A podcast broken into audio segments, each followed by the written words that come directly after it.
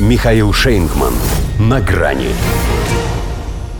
Разворот в Атлантику. Визит Лаврова в Сербию отменен из-за ее соседей. Здравствуйте.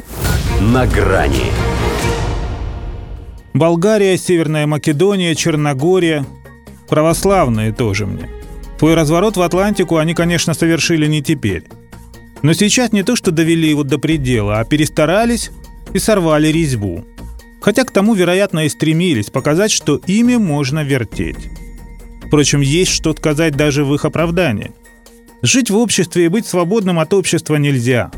А западное общество мало того, что строго-настрого запрещает им водиться с русскими, так еще и поощряет на всякие мелкие антироссийские пакости. Мелкие, потому что на большие они все равно не способны в силу своей ограниченности. Причем не только географической. Тем не менее, как ни крути, а субъекты международного права, значит, имеют его и на то, чтобы пользоваться своей независимостью так, как им приспичит. В основном, правда, ею пользуются другие. Но иной раз и им позволяют показать характер, прежде всего России, поскольку только она еще и считается с их суверенитетом. Вот и показали. Заодно и все свое воспитание – о визите Сергея Лаврова в Белград знали заранее, но отказали ему в своем воздушном пространстве в последний момент.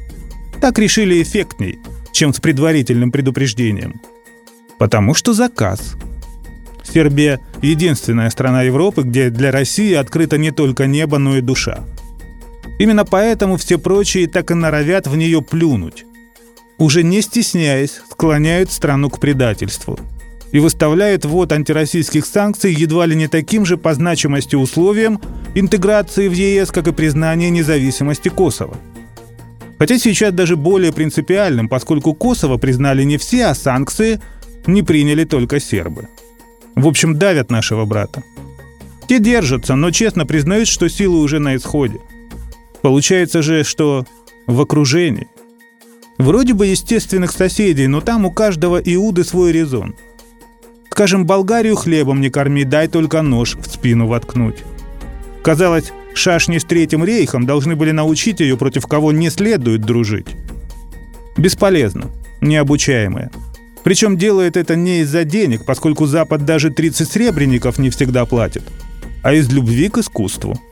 При этом, пытаясь вставлять палки в колеса, каждый раз сама попадает в кювет. Не пустила к себе наш южный поток.